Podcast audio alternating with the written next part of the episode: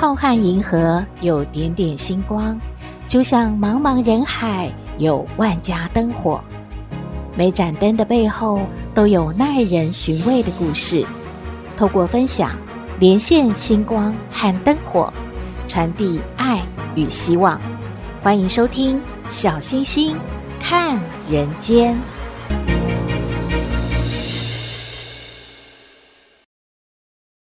各位好朋友，大家好，大家平安。感谢好朋友的支持，不但帮小星星看人间节目分享推广，也会和小星星说听完节目之后的感想心得。有的好朋友说啊，特别喜欢听小星星说一些真人故事，尤其是平民百姓的生活故事，特别吸引人，也让人很有启发呢。也有的好朋友说，很支持小星星讲述的故事。是不分宗教，不论古今，重点在于故事好好听啊！感谢哦，感谢各位好朋友的回响。小星星一直觉得，不是只有小朋友爱听故事，诶，大人啊也需要有温暖的故事，让我们的生活充满正能量。尤其像现代人，因为三 C 产品很多嘛，我们用眼睛的机会太多了。让你的眼睛休息一下吧，用耳朵来听小星星为您说故事。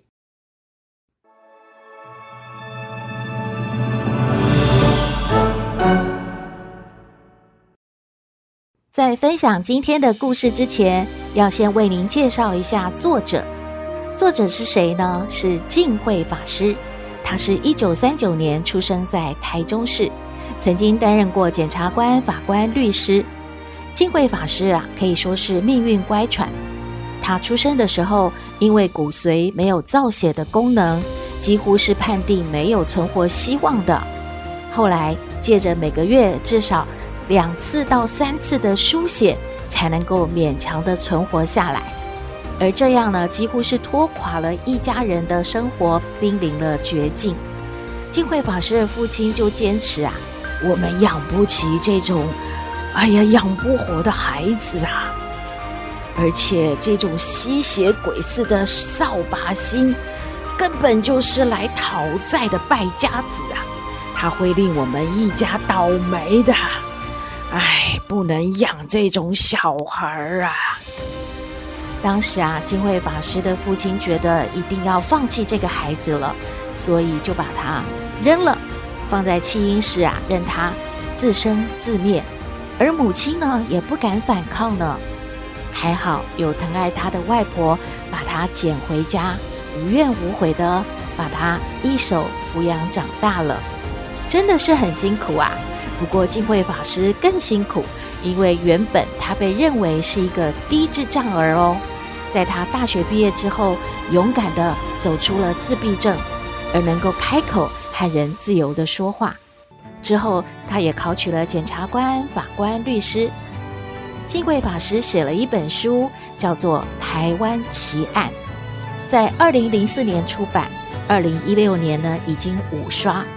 这本书记录了他参与过让他惊叹的十四个案件，几乎每一篇故事，净慧法师都会发出一样的疑问：人死了就死了吗？一了百了了吗？净慧法师都会提醒：善有善报，恶有恶报，诸恶莫作，众善奉行。今天要为您分享的，就是净慧法师写的《台湾奇案》这本书当中的一个真实案例。稍后回来哦。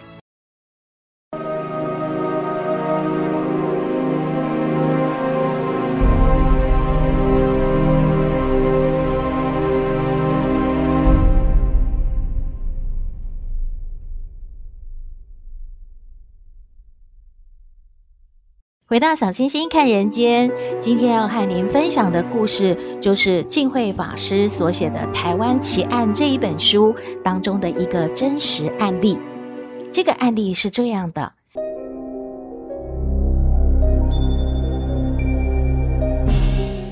小赖是一个死刑犯，案发当时呢，他是某工地的主任，把前来预定房屋的一位小姐给强暴杀害了。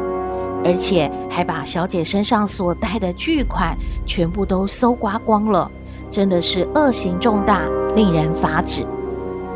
小赖在警察局所做的笔录对他非常不利，他全部都一一招认了。不管这些笔录上所记载的是什么，他都几乎看起来是无所谓的，也不喊冤，也不申辩。而在现场模拟的时候，他还一再的请教警察们说：“这样对不对？那样对不对？”好像很怕与警局所做的笔录不符呢。或许我自己是一个贪生怕死的软弱人吧。我始终认为，贪生怕死不是每一个人都具备的本性吗？哪有犯了死罪还这般认份认命、毫不挣扎的？很令我百思不得其解。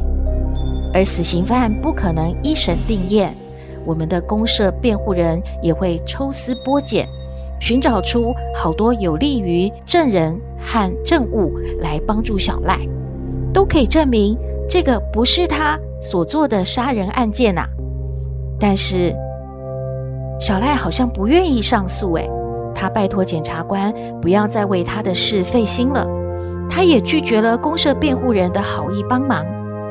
我好纳闷呐，他到底是怎么了？为什么活得这么的不耐烦呢？我相信啊，小赖必有隐情。有一天，我就请看守所的所长带路到会客室和小赖面谈。一开始，他什么话都不说，诶，静静地低着头，听着我一句又一句的真心话。但是，任凭我怎么讲，他都不发一语。后来我真的忍不住了，我好着急啊，所以我就大哭了起来。越哭呢越失控，几乎是哽咽到哭不出声音来了。这个时候，小赖就愣住了，他呆呆的看着我。请别哭了，我是一个死刑犯，哪值得您为我哭的？我的生命连蝼蚁都不如。你怎么会这般为我牵肠挂肚呢？他也开始一滴一滴的掉下泪水。他说：“我告诉你实话好了，二十年前我在高雄当兵，我利用放假和部队的同袍一起到高雄的澄清湖。那个时候大概下午四点多。”我们看到两位穿得很时髦的小姐，长得很漂亮。我们动了歹念，就一起把他们给给轮爆，然后把他们杀死了。我们把他们丢弃在一个非常隐秘的地方，把他们的衣服、财物都剥光了，然后就赶回部队报到。不久，部队一防。我们就远走高飞了。我一听就惊呆了。你、你、你这样会不会于心不安呢？小赖说：“我会，但是我的朋友一点都不会。退伍之后，我找那个朋友一起去自首，他坚持不肯。他说：‘哦，他知道这是死罪，当然也不准我自己一个人去自首。’”我多年来哦，一直向着天空来祭拜这两位小姐，祈求他们能够原谅我。真的，我好忏悔。我也愿意接受国法的制裁，一命抵一命啊！我接着问小赖说：“你应该已经成家了吧？我我看过你的资料，是已婚啊。”小赖说：“对，我。”我是结婚了，我退伍之后就结婚了。我太太很好，很贤惠。我有一个儿子，两个女儿。我的大儿子在读国立大学，我女儿也在读国立大学。啊啊啊！二女儿吼也快读高三，在神女中，三个孩子都很优秀。我想他们将来是很有前途的。我听到这里，就跟他说：“小赖呀。”我我听他们说，你应该是冤枉的。我我想不通，你这么幸福的家庭，有这么优秀的子女，为什么一点都不想活呢？你要不要要不要再努力看看？我们的公社辩护人可以帮助你呀。而小赖却说了：“我二十年前在高雄后，杀死的那两个小姐已经是死有余辜了。我那个时候就应该要接受国法制裁的，但是吼，我却一直苟且偷生，我不敢面对。你知道吗？最近我的那个朋友，他的两个女儿都被奸杀了。他的大女儿毕业旅行后，因为不小心脱队，被歹徒盯上，死状很惨呐、而他的二女儿读夜校放学的时候，在自己家的校门口，啊，给绑到一个偏僻地方，被强暴分尸了。死状更惨了。我问小赖：“难道这就是你害怕的原因？你，你开始害怕你的女儿也会有危险吗？”小赖说：“我看到我那朋友的女儿，我就想到我的女儿。再下去哦，那个冤魂就要找到我家了。”我不舍得我两个女儿为了我犯的错误，我的罪哦，哦，他们要背后拖去被冤魂索命。我知道杀人要偿命，我愿意偿命的，但是我希望哦，那两位小姐能够放过我的女儿啊，就由我来赎罪吧。我接着问小赖，如果你不死会怎么样呢？小赖说：“我的两个女儿一定会死的，这是恶有恶报，是绝对逃不掉的。所以哦，你不要，你不要再为我努力，我也不会再丧失。我我就是想要赶快被抢劫，让我去死吧。”小赖被处决之后，一家大小的生活陷入了困境。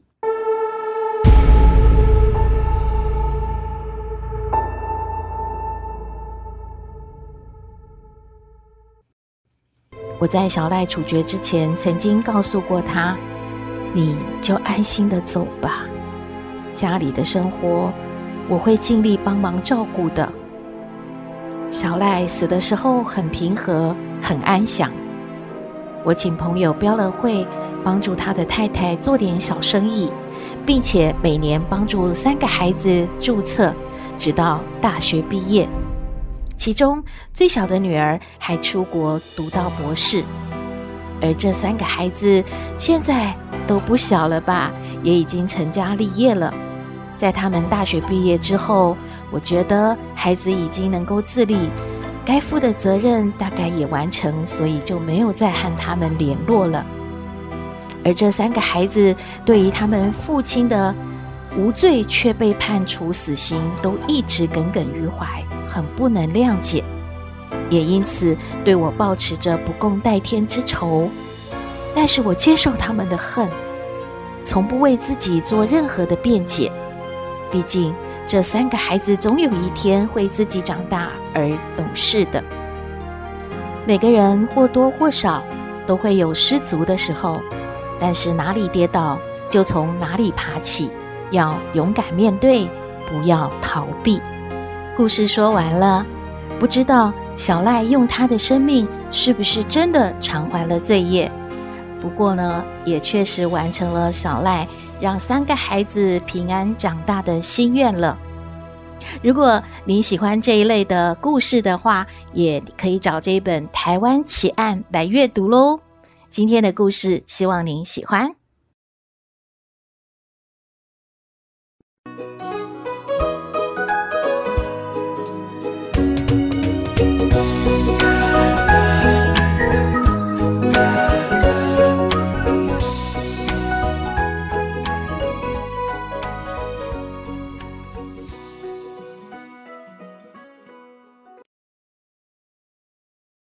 回到小星星看人间，有一位鱼妈妈说啊，她的两个孩子都进入了青春期，很叛逆呢，感觉好难沟通哦。她想要请教一下康奶奶，不过她问完之后呢，自己又画了一堆问号，因为她觉得康奶奶年纪不是更大吗？更难和现在的世代沟通啊。不过我们还是听康奶奶怎么说。嘿，大家好，我是康奶奶。上不知天文，下不知地理。不过你问我什么问题，我都能回答你。康奶奶好，哎，小星星，各位听友好啊。康奶奶，这个鱼妈妈说啊，她的两个孩子啊，好难沟通哦。有时候啊，在这个通讯软体上会画一只鸭子，有时候呢，又会写一个 F，这到底是在骂人还是在说什么啊？她完全不懂呢，而且觉得好生气哦。可是每一个世代大概就是十年吧，嗯，这样算起来，康奶奶您的年纪这么大，我的意思是说您德高望重啦。那和现在的青少年是不是更难沟通呢？呃，如果您不想回答这个问题也没关系，嗯，您觉得怎么样呢？有没有好的建议呢？哎呀，小星星，各位听友，鱼妈妈。你们好啊！哎呦，你呀，这个小星星要打屁股啊！你怎么啊，把康奶奶看得这样子啊？啊，瞧不起康奶奶啊？哎呀，这个都是啊小事，康奶奶都懂，你们才不懂，没小问啊！康奶奶是与时俱进啊，什么火星文，康奶奶都懂，是吗？那那画一只鸭子是什么意思啊？哎，这就是说啊，这个鱼妈妈的提议，什么吃饭出去玩呐、大可不必啦。啊？为什么啊？哎，画一只鸭子啊！鸭子的英文是什么啊？是 duck。对呀，duck 不就告诉你大可不必了吗？你还听不懂啊？哦，这样也可以哦。那那写一个 F 是要干嘛？哎，那就是说。鱼妈妈讲什么，他们都非听不可。既然呐、啊，鱼妈妈军令如山，他们呐、啊、一定遵从。哎呀，这扯太远了吧？哎，嘿嘿嘿，不远不远。你没听过一句话：“君要臣死。”那那臣怎么样啊？非死不可啊！啊，对耶，就是啦。Facebook 啊，不就给你画一个 F，是要回答什么啊？你懂了没呀？哎呦，真是长知识、长学问了。这个鱼妈妈，康奶奶要建议你呀。当然，这个火星文这个声势这种趋势不可长，因为小孩子们呐、啊、不学这个正统的什么成语啊，这个呃文学啊，他就慢慢的啊受到这些广告啊、媒体什么谐音乱用啊这些影响。正确的都忘光了，有一些字啊，哎呀，电脑打出来就有，他拿起笔都不会写啦。那怎么办？你可以沟通，平常还是要好好的规劝，让他们啊把基础要打好。学校教的不够，你得给他们多买几本课外书啊。增加一下他们的知识、常识、文学底子，将来是一个用文化底蕴啊来竞争的世界，不是你会画几个图就可以的。那康奶奶，你总是要平衡一下。那你给年轻的这一些孩子们有什么建议吗？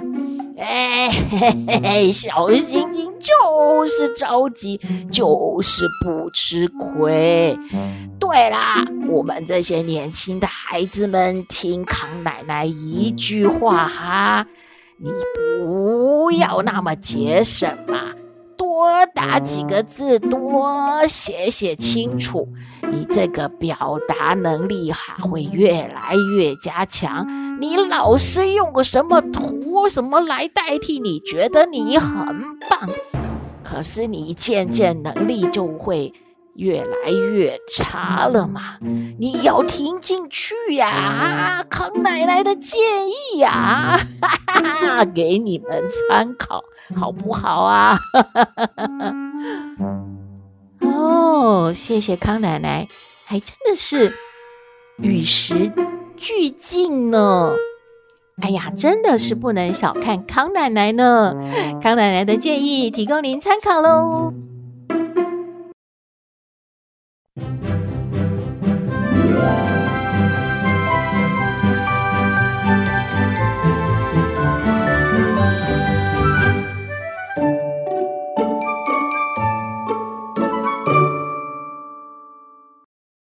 回到小星星看人间节目接近尾声了，我们来听星星喊话站。这里是星星喊话站，你要向谁喊话呢？只要是为了他好，就勇敢说出来。请听星星喊话站。喂。今天要喊话的是佩佩猪，他说呢，老师在班上做了一个小考试，可是呢，发现大家呢都考得很不好。老师在发考试卷的时候啊，就一边发一边就落泪哽咽了，然后希望大家呢一定不要受到疫情的影响，荒废了学业。佩佩猪看全班同学都觉得很对不起老师，所以呢，要由他代表向老师呢致歉喊话。我们来听佩佩猪的喊话：老师，我们知道错的啦，对不起啦，之前我们真的太混了。我们现在知道，我们要好好努力，不要浪费时间。老师，你不要难过了，你原谅我们好不好？那我们一定会加油嘛，会考好一点的。老师祝你教师节快乐！